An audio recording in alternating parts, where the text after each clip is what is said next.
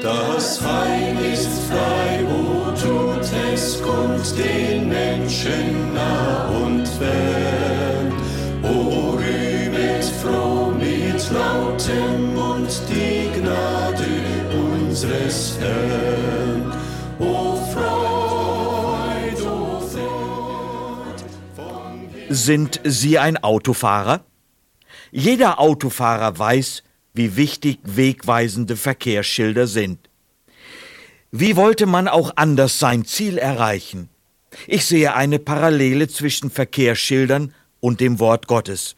Es will uns der Wegweiser zum endgültigen Ziel sein, zur ewigen Herrlichkeit. Alles, was wir zu tun haben, ist dem Wort zu folgen. In diesem Sinn wollen wir uns heute durch das Wort Gottes den Weg zeigen lassen. Brüder, noch gilt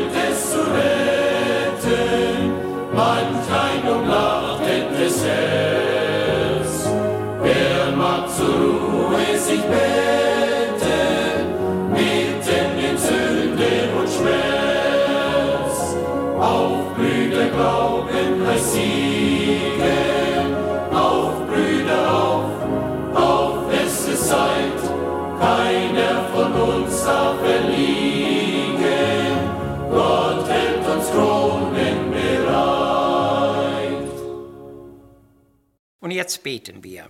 Unser treuer und gerechter Herr, mit jedem Tag schenkst du uns neue Gelegenheiten für dich zu wirken. So wollen wir auch heute unseren Dienst freudig und in dem Glauben tun, dass daraus eine reine Frucht folgen werde. Bitte segne unsere Mitmenschen, die in mancherlei Nöten stehen und eventuell mutlos und verzagt sind. Tröste sie und richte sie auf, indem du in ihren Herzen neuen Glauben und neue Hoffnung erweckst. Lehre uns, wie wir anderen Mut machen können und lass dein Wort heute diesem Zweck dienen. Amen. Aufsturm bewegte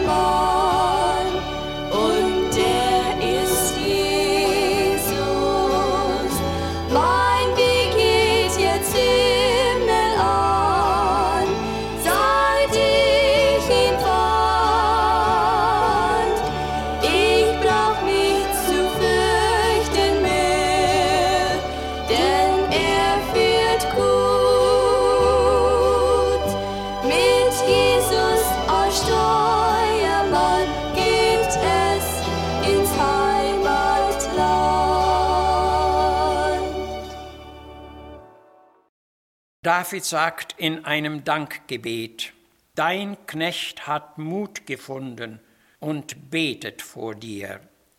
Und in Sprüche 15 von Vers 13 lesen wir, Ein guter Mut ist ein täglich Wohlleben, wenn aber das Herz bekümmert ist, so fällt auch der Mut. Heute wollen wir über Schritte zur wirksamen Ermutigung sprechen. Es gibt viele Menschen in unserer Zeit, die mutlos am Boden liegen. Sie haben den Glaubensmut, den Schaffensmut oder sogar auch den Lebensmut verloren. Das lenkt uns auf die Frage, wie können wir anderen Mut machen? In der Apostelgeschichte Kapitel 27 ist die Schiffsreise des Apostel Paulus nach Rom beschrieben. Er war einer der 276 Menschen an Bord. Das Schiff war in eine ernste Seenot geraten. Das Leben aller Insassen war gefährdet. Der wütende Sturm schien kein Ende zu nehmen. Die Matrosen hatten die Segel längst eingezogen und ließen das Schiff dahintreiben. Von David hörten wir soeben, er betete in seinem Kummer vor dem Herrn und hatte Mut gefunden. Genauso tat es auch Paulus auf jenem Schiff. Auch er hatte Mut gewonnen und sprach zu den anderen, liebe Männer, seid unverzagt, denn ich glaube Gott, dass wir gerettet werden. Und in Vers 36 heißt es dann, da wurden sie alle guten Muts und nahmen Speise zu sich. Und ein weiterer Vers sagt, also geschah es, dass sie alle gerettet zu Lande kamen. Unser Leben gleicht oft einem Schiff auf stürmischer See. Es gibt Zeiten der Belastung und des mühsamen Weiterkommens. Unser Bibeltext sagt, wenn das Herz bekümmert ist, so sinkt auch der Mut. Was kann man dann tun?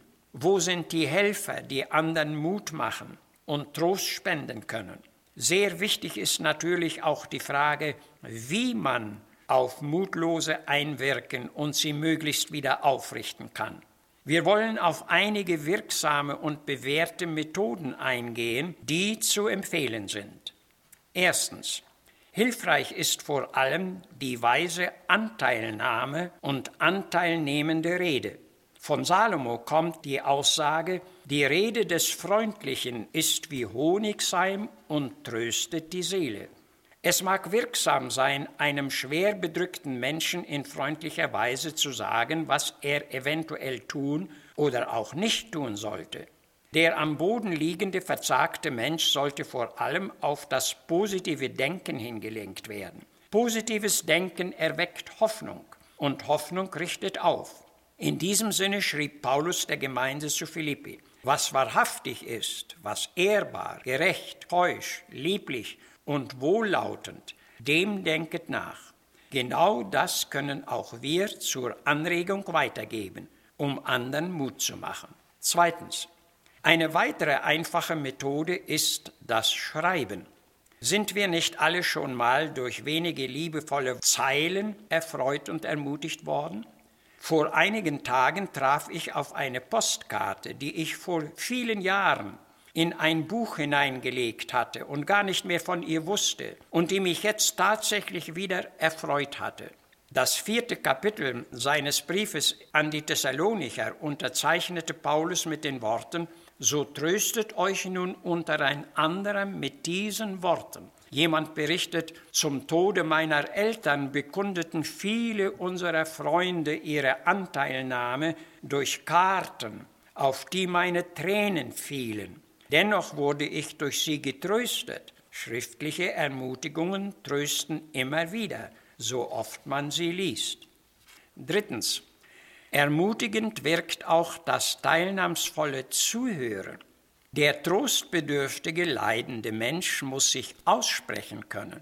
Diese Gelegenheit geben wir ihm durch unsere Zeit und durch unser Interesse und durch unser aufmerksames Zuhören.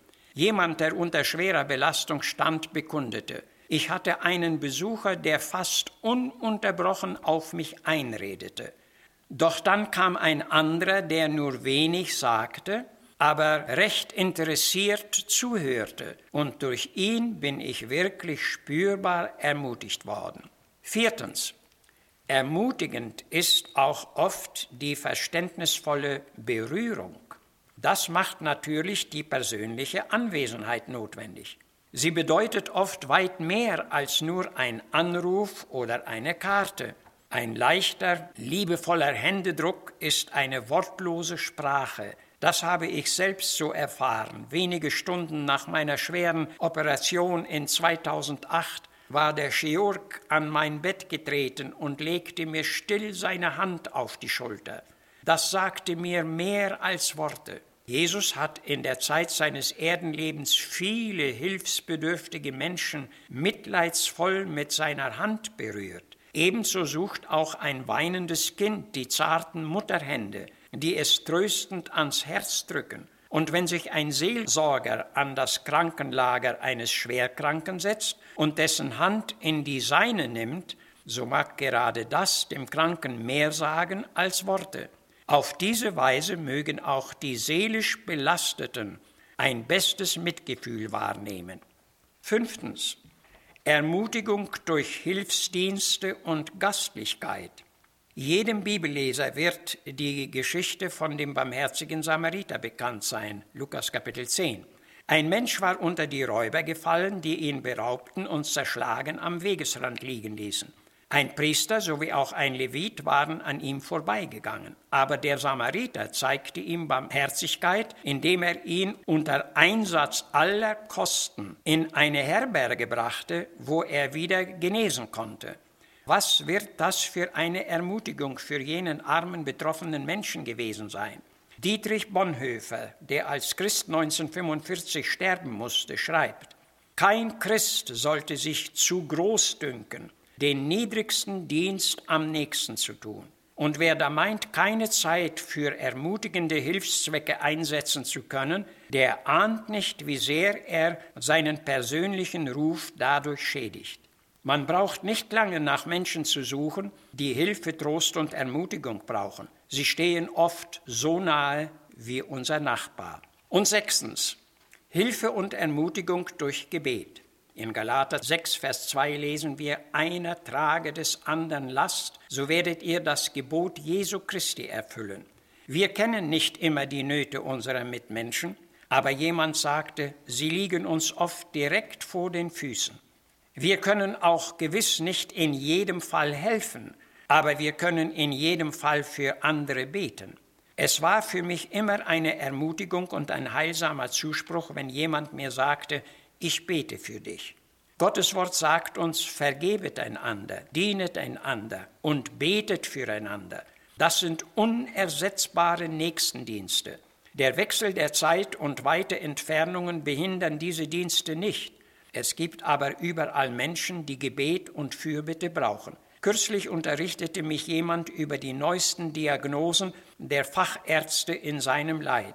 Es war eine bedauerliche Nachricht und ich sagte ihm, ich will dich im Gebet vor dem himmlischen Arzt bringen. Darauf antwortete er, genau das wollte ich gerne von dir hören. Nimm auch du dir Zeit, andere heilsam zu ermutigen und denke daran, was der Mensch sät, das wird er ernten.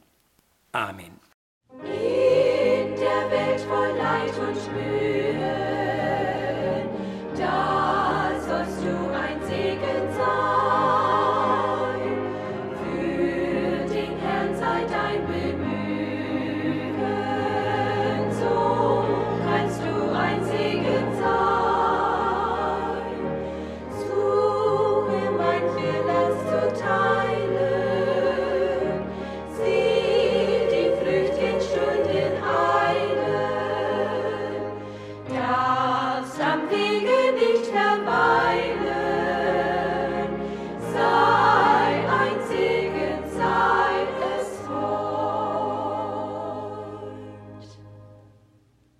Wenn man Gottes Wort hört, wird man unwillkürlich vor eine Frage gestellt.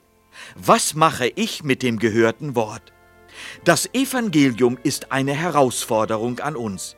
Ich denke, Ihnen geht es wie mir.